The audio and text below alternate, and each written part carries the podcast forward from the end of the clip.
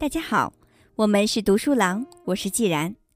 今天继续为大家分享由美国作家沃伦·贝格尔所著的《绝佳提问：探寻改变商业与生活》第二章：容忍笨问题，才能学聪明。在上一小节中，我们提到了二十世纪七十年代，在美国的哈莱姆区。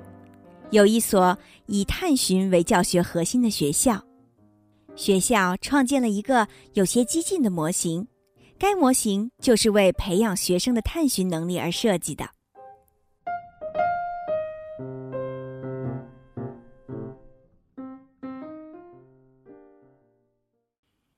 强行灌输知识，不如培养探寻习惯。学校能基于问题来进行教学吗？如今，八十多岁的梅尔是教育界的一个传奇人物。他就是几十年前小型学校运动的开拓者，也是第一个获得麦克阿瑟天才奖的教育家。该奖项表彰了他创办纽约中央公园东方学校的开创性工作。梅尔在美国东北部成立了许多学校，如今依旧参与这些学校的大量相关工作。另外，他还一直撰写颇受欢迎的教育博客，在博客上不断提出一系列有趣的问题：要培养善于创造和有活力的公民，最可能的途径是通过以考试为驱动力的教育模式吗？如果我们想毫无忌惮的犯错误，那么什么样的课堂允许这样的情况存在呢？我特别欣赏这个问题。如果我们鼓励孩子具有探寻精神，而不是扼杀这种精神，那么人类的潜能到底有多大呢？我问了梅尔上述第二个问题，他回答说：“这个问题最初跳进他脑海时是四十年前，当时哈莱姆区学校的一个三年级学生对他说：‘这所学校的与众不同之处在于，你对我们不知道的事情感兴趣。’”而不是我们已经知道的事情。梅尔被这样的评论深深吸引，他认为这句评论比他的学校取得的任何卓越的考试成绩更有意义。由此，他也坚信自己当初开设中央公园东方学校是对的。一九七四年，梅尔开设了他的第一所学校。这所学校是在美国东哈莱姆区的一个荒废和破旧校舍的基础上建立的。按照该地区以前的一位学校官员西摩·费里格尔的话来说，这片地方曾经是坍塌的纽约教育系统的缩影。梅尔接受的是贵族化的纽约私立学校的教育，拿到硕士学位之后。他在芝加哥的一所公立学校教书。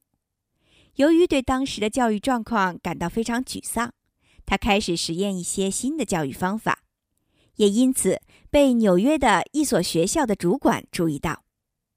当时，这名主管在哈莱姆区的处境非常不好，于是他给梅尔一次实践想法的机会。梅尔觉得学校不应该只把信息灌输给孩子。而需要教孩子搞明白他们接收到的信息是什么意思，这样孩子们就知道该怎样理解这些信息，也知道该用它们来做些什么。他在接受采访时说：“我关心的是学生怎样才能成为批判性思想者和问题解决者，这两类人正是一个文明社会所需要的。”梅尔设立的学校的教学核心是五大学习技能或思维习惯，而其中每个技能都与一个问题相对应。证据，我们知道什么是对的，什么是错的。有什么证据可以证明呢？视角，如果我们站在他人的角度看问题，那会怎么样呢？或者从另一个不同的角度看问题，那又会怎么样呢？联系是否存在一种模式？我们以前看到过类似的模式吗？猜想，如果它与众不同，那会怎么样？相关，它为什么这么重要？梅尔提出的核心问题来自他自己的连接性探寻，从约翰·杜威、让·皮亚杰和西奥多·塞泽等诸多教育创新者那里，他获取了很多的理念。而上述核心问题，就是他将获取的理念与自己早期的文化伦理学校接受的思想教育糅合在一起而提出的。在梅尔与我讨论五种思维习惯之前，他强调了两种独特的思考方式：怀疑论和共情。他说：“我认为你必须包容自己可能犯下的错误，或者包容任何可能错误的事。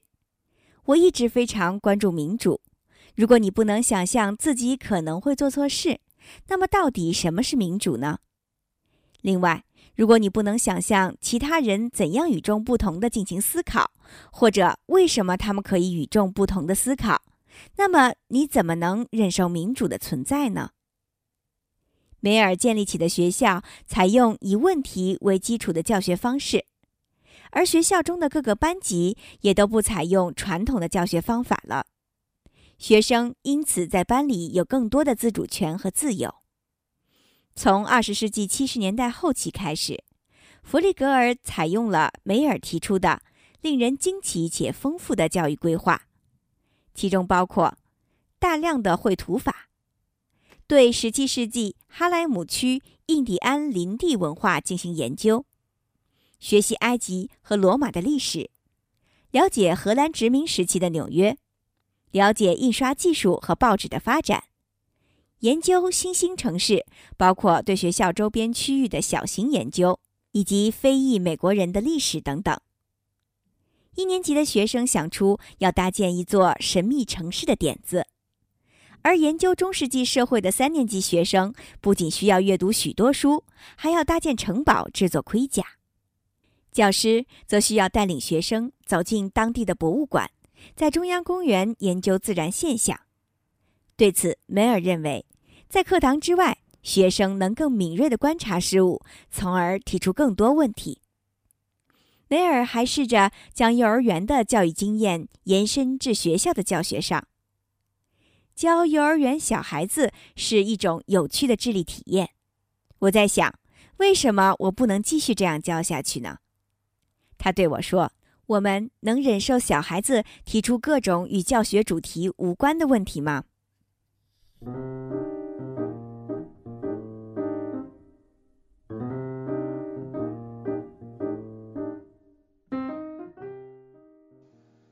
在梅尔学习怎么仔细倾听学生提出的问题的过程中，他发现学生通常具有非常深刻的见解，而这一发现促使他重新考虑自己的设想以及课程的设置。教师说：“美国就在这幅世界地图的中间，能记住吗？”但其中一个学生看着地图却说：“东印度群岛为什么会在地球的右侧？”他的这个问题让我开始想：如果你把某个事物放在中间，会产生什么样的影响？而这个事物对其他事物又有什么样的意义？这样的思考逐渐变成了我们学校的课程的一部分。它对我们怎么看待自己有许多启示。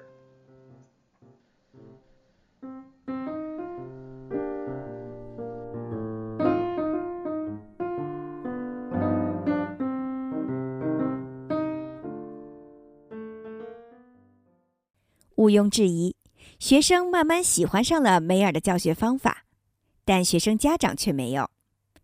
一些家长不知道非传统的课程应该由什么组成，也不知道孩子在哪些方面应该具有主动权。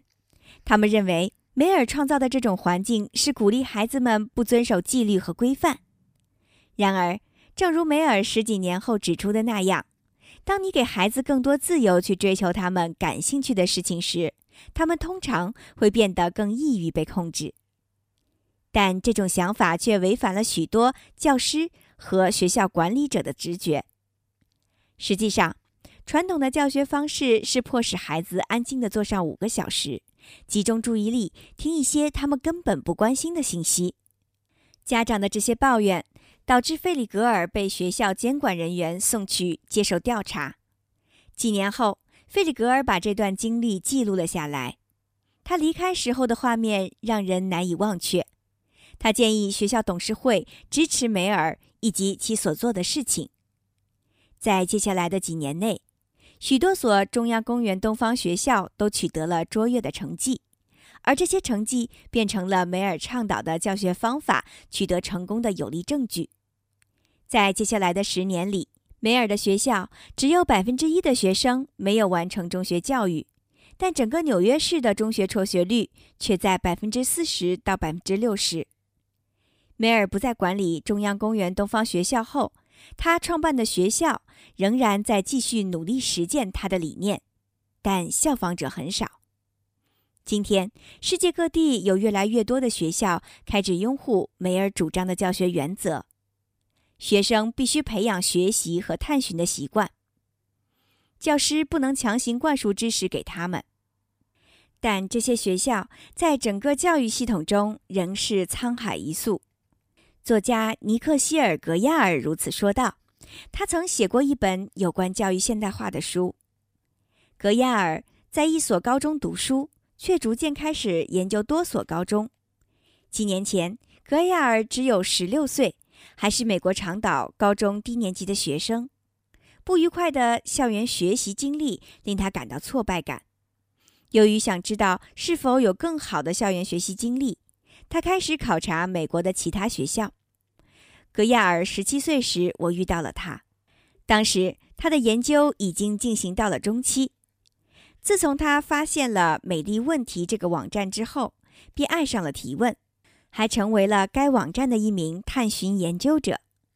格亚尔给我提供了很多帮助，尤其是他向我介绍了许多以问题为教学基础的学校的现状。格亚尔研究的学校包括加利福尼亚州的五金高中和高科技高中，也包括其他州的一些学校。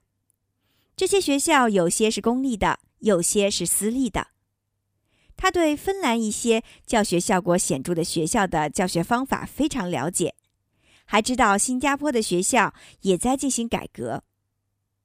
格亚尔在仔细研究这些学校的过程中，发现了一些令他激动的事情，比如有些学校没有年级之分，没有考试，也不需要去死记硬背一些知识。然而，这一切在他的学校却是家常便饭。在这些学校。学生可以花几个月的时间钻研自己感兴趣的项目。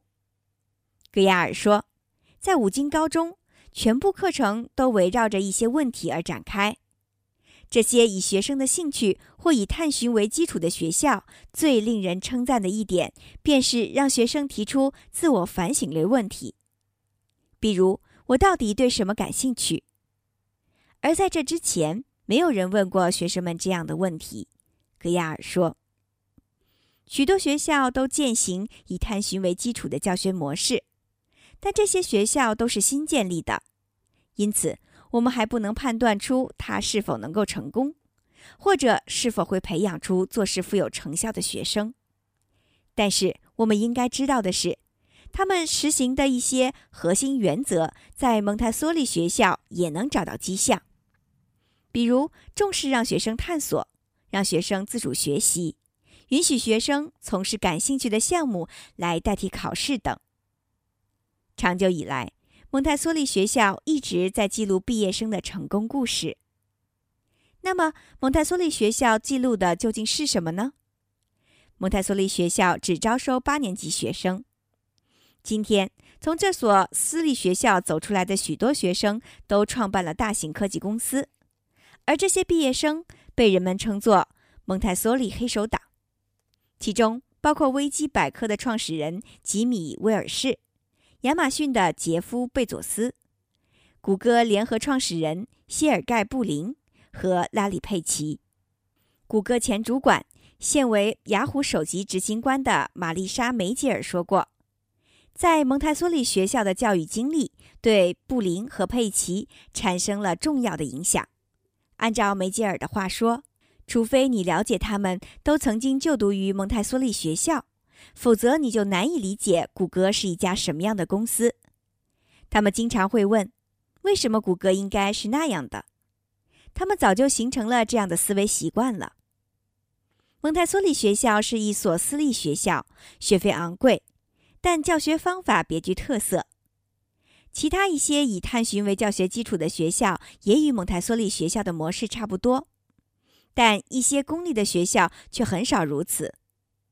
我们能谈论的事情不足整个学校的百分之一，格瓦尔如实说。在绝大部分学校，有些教师希望能激励学生独自探寻更多的知识，学生们也必定会因此出现一些程度上的反抗行为。比如，他们可能会在课堂上脱离讲稿进行演讲，有时还要对标准化的课本和教学材料进行纠正。作为纽约的一位高中数学教师，丹·麦耶在一次成功的 TED 活动中谈到，他鼓励学生提出自己的问题，并提供一定程度的指导。同时，他也鼓励学生明确地表达自己面临的问题。麦耶指出。在一堂课上，我们提出装满一个水箱需要多长时间的问题。从这种典型的课堂设计中，学生们就可以发现有关探寻的很多秘密，也能够在寻找答案的过程中了解更多的信息。麦耶决定不知道孩子们具体怎么去做，这样他们就必须自己去解决问题。我们无需告诉他们什么事情是重要的。他们需要自己决定什么是重要的。起初，麦耶把教学材料中的很多内容都删掉了，只呈现给学生们非常少的材料。这样，学生们就不得不提出更多的问题，并围绕其进行思考。随后，麦耶想出了更好的办法，他向学生们展示往水箱里注水的视频，但是注水的速度却出奇的慢。让人非常着急，于是学生们开始看手表，或者开始四处乱看。他们当时在想：“老兄，水箱到底多久才会装满啊？”这时你就知道鱼已经上钩了。麦叶说。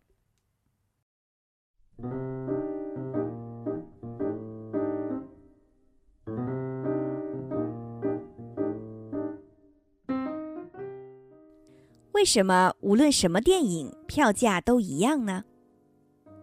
康奈尔大学商学院的罗伯特·弗兰克教授表示，通过解决现实生活中的问题，具有挑战精神的学生就可以掌握抽象概念。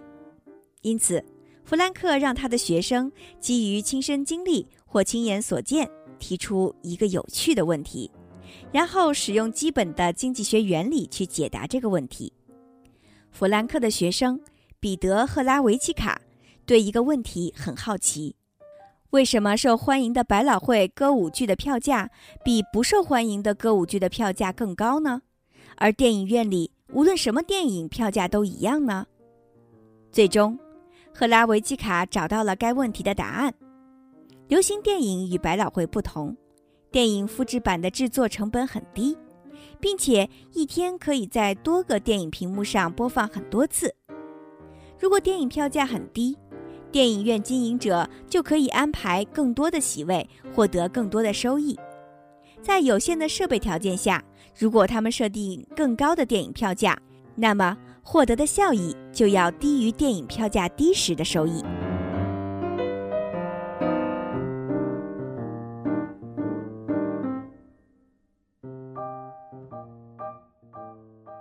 争夺提问主导权，谁有权利在课堂上提问呢？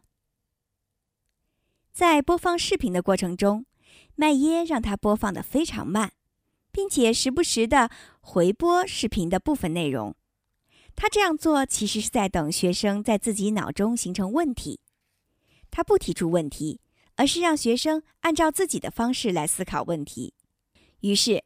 他想提出的问题，可能就变成学生们自己想提出的问题了。有两个理由可以说明这一点很重要。麦耶知道，如果学生自己考虑一个问题，这可能要比其他人向他提出问题更加有趣。另外，谁可以在课堂上提出问题这样的话题，涉及提问的目的、权利、控制权，甚至是种族和社会等级等等。丹尼·帕尔默·沃尔夫是美国布朗大学的教育学教授，在撰写学术论文《发问的艺术》的过程中，他考察了提问在学校里扮演的角色。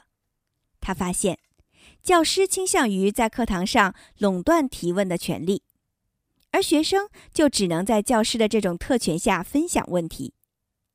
沃尔夫通过其研究结果证明，提问是少数人的私人领地，其中少数人包括聪明的人、男性和说英语的人等。另外，沃尔夫还发现，教师通常会以各种问题来评估学生的情况，而不是用这些问题来激发学生的兴趣。因此，他们提出的这些问题会让学生感觉到自己暴露出了弱点，而非受到启发。约翰·希利布朗指出，某些教师很容易会将学生的提问作为威胁。如果你认为教师拥有权威，那么他们就可以打断学生的提问，因为这些问题可能会暴露出他们的无知。德伯拉·梅尔认为，想控制学生和维持秩序的欲望也不一定只有教师才有。在与梅尔的一次交谈中，我提到了今天的商业文化。提到了商业文化中提倡打破常规和进行另类思考的信息，这样的文化似乎信奉独立思考的理念，看起来与十几年前梅尔在哈莱姆区的中小学中试图贯彻的理念是一样的。我向梅尔表示，目前商业社会中形成的理念已经与他的思想相当吻合了，比如我们渴求创新，所以如今更愿意容忍质疑。甚至可能教人们怎样提问，但他却仍对我的话持有怀疑的态度。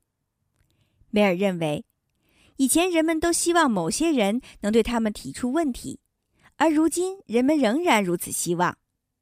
他说：“是的，我们需要一个硅谷，但我们真的只需要三亿个独立思考的人吗？”当梅尔开始在城区的学校教书时，他发现。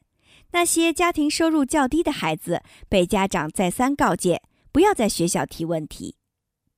梅尔对此感到很不理解，并且他认为这种情况很难转变。在大多数情况下，家长可能并非故意不让孩子们提问。同时，梅尔还发现，处于教学压力之下的教师讲课时需要运用大量的教学材料。尤其在那些资金不足且学生拥挤的城区学校任职的教师更是如此，因为想要管理好学生较多的大课堂，就必然会面临艰巨的挑战。他们不仅要维持课堂秩序，还要按要求完成讲课任务，所以他们就不允许学生提问了。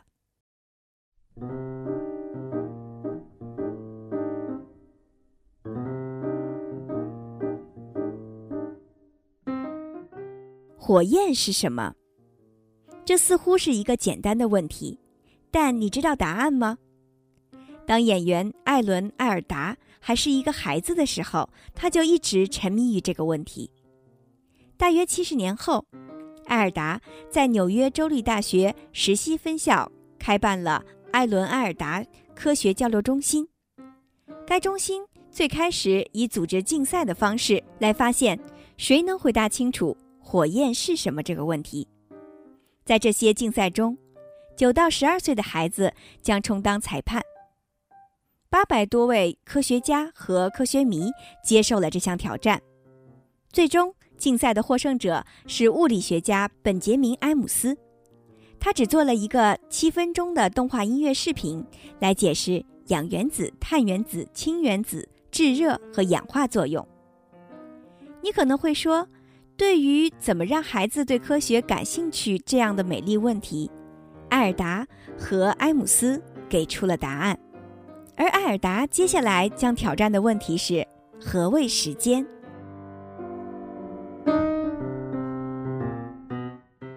除此之外，另一种微妙的力量可能也会在暗中阻挠学生们提问，比如鉴于文化压力。学生们可能会自我审查他们自己提出的问题。纽约大学的乔舒亚·阿伦斯一直在研究少数家庭收入较低的学生所面临的困难，比如，暂停招收非裔美国男孩而造成学校学生男女比例失调的问题。而阿伦森也在研究十分有趣的刻板印象威胁。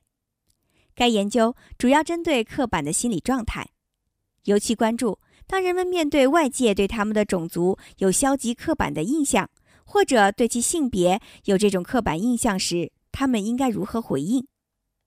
阿伦森对黑皮肤拉美裔的女大学生进行了标准化的测试，研究结果表明，当一个人觉察到自己成为所谓刻板印象的目标时，这种心理意识就会对他在学校的表现产生不利影响。那些不愿意接受刻板印象的学生不想在课堂上提出问题，而这会让其他学生认为他们对某些事物一无所知吗？绝对会。阿伦斯说：“恐惧是好奇心的敌人。不幸的是，如果你正满怀着恐惧，那么你可能会因为在意别人的眼光而感到压力。”这种压力会导致学生们假装对某些事物已经很了解，或者假装不在乎。阿伦斯说：“你总是倾向于保护自己，而不想冒着被别人误解的风险。”孩子在学校是否会提出问题，父母无疑是会对此起到一定作用的。最近，印第安纳大学社会学家杰西卡·麦克罗里卡拉尔科。针对四年级和五年级的学生进行了一项研究，结果发现，家庭收入较高的学生被父母鼓励在学校提出问题的可能性更大。然而，家庭收入一般的孩子却被父母要求应顺从权威，他们的父母还鼓励他们要自己想事情，而非寻求帮助。卡莱尔克的报告称。有些来自中产阶级家庭的较为腼腆的孩子，已经学会了以提问来接近教师，他们不会因此感到不自在，并且也能意识到这样做的好处。而工人阶级家庭的孩子则会担心自己在错误的时间或者以错误的方式向教师寻求帮助，由此惹他们生气。卡莱尔科发现，这些差异直接源于孩子从父母那里学到的东西。德布拉梅尔对这些研究结果非常恼怒。这项研究的结果让人感觉到这些家庭收入较低的孩子的父母是错误的，但他们并没有错。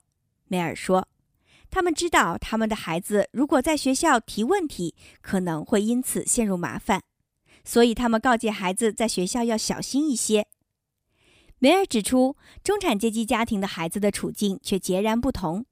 他们上学时感到很安全，而正是因为他们感到安全，所以他们不认为举手提问是有风险的。对他们来说，那是一件自然而然的事。安全的中产阶级家庭的学生受到父母的鼓励而在学校提问，他们可能也会发现，典型的课堂氛围不会激发学生的好奇心，也不会鼓励探寻。我拜访过一位善于提问的人，他是一个十五岁的高中生，名叫杰克·安德拉卡。通过不断探究，他发明了一种测癌试纸。这种试纸简单有效，成本低廉。我很好奇，像安德拉卡这样偏爱提问的人，在学校是不是也会提出很多的问题呢？安德拉卡说：“父母会教他怎样探寻。”他告诉我。我的父母会问我很多问题，还会引导我向他们提问题，但在我提出问题之后，他们却不回答，反而会让我通过实验或者个人经验去探索问题，并做出一种假设。安德拉卡的学校位于美国马里兰州，他认为自己的学校是一所普通的公立高中。他说，学校并没有让学生问很多问题。也没有给他们充分的自由去探索问题的答案。教师会告诉你做什么，然后你就去做。你真的会由于详细的指导而受到限制。在我看来，这不是最好的学习方式。我问安德拉卡，他的同学是否会提出很多的问题。他答道：“在我的高中，要想让别人认为你很酷，你不仅要非常安静的坐在角落里。”还要与朋友交谈的过程中不时的偷笑。对我来说，这样做非常无聊。而我要么极其安静地想着其他事情，比如努力寻找一种测试胰岛癌的新方法，要么会回答每一个问题，但我从来不问接下来会发生什么这样的问题。我会自己来做所有的事情。我做的一切探索都是在学校外面，因为学校不允许学生独自探索知识。学校在这一点上做的真是很糟糕。如果像安德拉卡这样的天生提问者都不在学校提问题，那就反映出了一个根本性的问题。正确问题研究所的丹·罗斯坦和鲁兹·桑塔纳表示，现在教育所面临的这些状况已经不是什么秘密了。即便在最顶尖的学校，教师仍然掌握提问的主动权。罗斯坦说，在课堂教学中，教师会用到很多问题。但大多数时候，他们只以一种方式来运用这些问题，鼓励学生使用他们已经规定好的问题。所以，这些问题往往并不是由学生们自己提出来的。罗斯坦表示，通过这种方法，教师们在不经意间就充当了提问主宰者的角色，因为比学生懂得更多，所以他们理所应当认为自己是有资格提问的人。经过二十年有关提问的研究和教学经验的积累，罗斯坦和桑塔纳希望他们开办了三年的正确问题研究所，能够通过让孩子掌管提问的主导权，而将课堂上的权力变得均衡。今天就为大家分享到这里，在下一章中继续为大家分享本书的第二章：容忍笨问题，才能学聪明。精彩内容敬请关注，我是既然，感谢燕山的友情协助，我们是读书郎，谢谢收听，再见。